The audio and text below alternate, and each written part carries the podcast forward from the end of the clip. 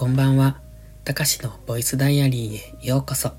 本日は7月18日月曜日、ただいま23時01分。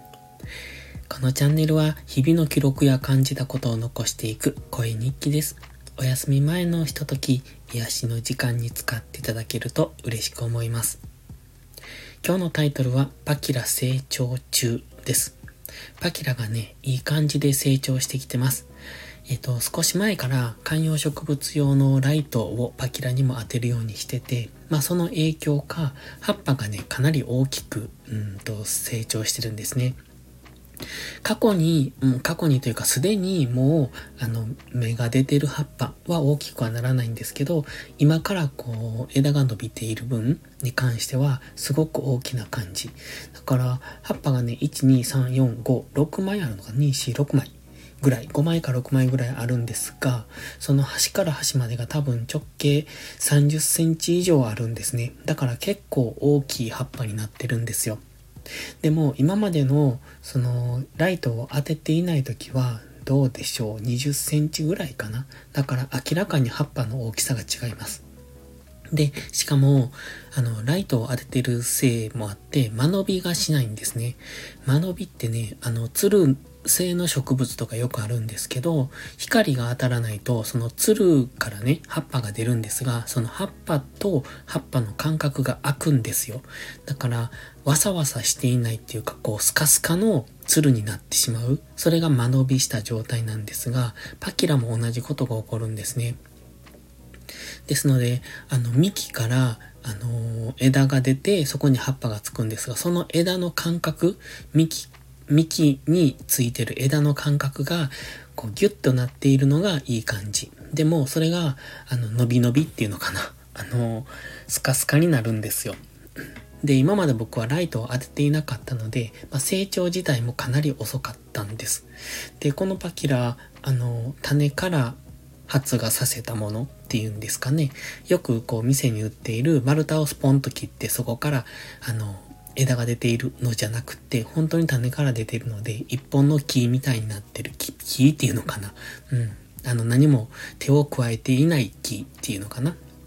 そんな感じのパキラですごく気に入ってるんですね。で、これを、まあ、とりあえずは天井ぐらいの高さにはしたいなと思ってるんですが、もうすでに、えー、っとね、5、6年もっとかなぐらいも持ってるんですけど、なかなか大きくなってくれない。今で多分パキラだけの木の大きさで言うと、6、70センチってところかな。まあ、あの、入れ物が背が高いので、えっと、1メーター以上にはなってるんですけども、っていうところで今ね、あの、かなりいい感じで成長してきてるので楽しみです。で、パキラの木の、まあ、陶器の入れ物に入れて、そのふもとっていうのかな、株元っていうのかな。にシュガーバインを植えてるんですよ。で、もともとは、えっ、と、何かを植えたいなと思って、ちょっと土は少なめに入れてあって、まあ、そこに何か、こう、グランドカバー的なものを買ってきて、その株元に植え付けようと思って、あの、土が低いんですが、まあ、そこにね、シュガーバインの挿し木をしてるんですね。でもなかなかうまくいかなくって、今、うん、もしかしたら挿し木がちゃんと根付いてくれてるのが1本か2本あるのかなって。4、5本やって、ていうか何回もやって何回も失敗して、今多分2つぐらいは根付いてるのかなっていう、そんな感じがしてます。ただ、しっかり根付いてそうなやつが今日なんか枯れかけてきたので、ちょっとどうなのかなって思って、今は見守ってるところなんですが、まあ最悪シュガーバインはまたどこかで買いに行ってくればいいかなって思って、今の僕の部屋にあったシュガーバインは、あのちょっと枯れ気味であんまり、なんでしょう、スカスカになってしまったんですよね。それだけを植えているのがあるんですが。だからまあそれ自体もちょっと株が微妙なので、新しい株に変えようかなとか思ったり、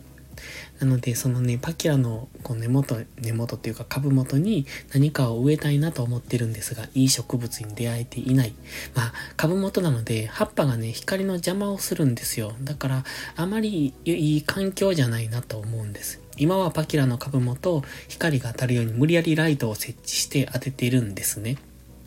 だから、なんとか生きてるんですが、多分シュガーバインもね、このままでは伸び伸び、間延びした状態になってしまいそうなので、ちょっと工夫が必要っていうか何か考えないといけない。まあ、そもそも今の挿し木がうまく、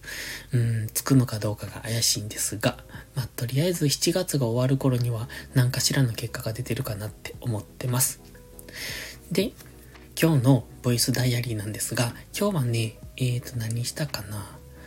えー、っとね、あ、そうそう、キャベツを植える準備をしてました。あの、この間ちらっと話したんですが、田んぼがね、今、草だらけなんですよ。まあ、麦を刈った後、ほったらかしにしてある。まあ、一旦、あの、草刈りはしてるんですが、まあ、この雨ですし、今、梅雨みたいな状態で、雨が降るとどんどん草が生えるんですね。で、まあ、草だらけ、本当に一面草なんですけれども、そこに今日は除草剤を散布してました。で、えっ、ー、と、田んぼ3枚分なので結構な量なんですね。一つの田んぼはだいたい 30m×100m です。で、その、えっ、ー、と、広さのところに除草剤を全面に散布して、で、今度草が枯れたら、今度はそこをトラクターで、こう、うんと、土を耕すんですね。で、耕した後に、うねって言って、ちょっと小高い、こう、なんていうのかな、植える準備をするんですよ。うねって言うんですけど。